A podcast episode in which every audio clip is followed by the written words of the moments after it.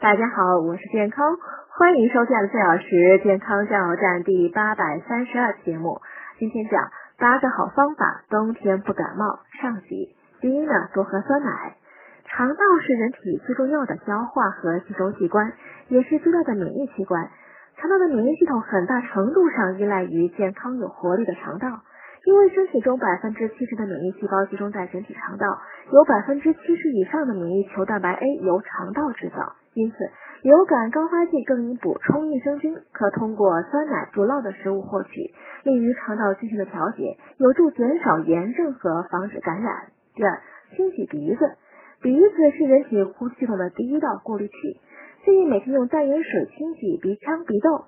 另外呢，清洗头发、眉毛、胡子等容易沾染灰尘等污染物的部分，可避免污染物通过它们进入体内引发感冒。明年实行收费收听哦，请看底部菜单。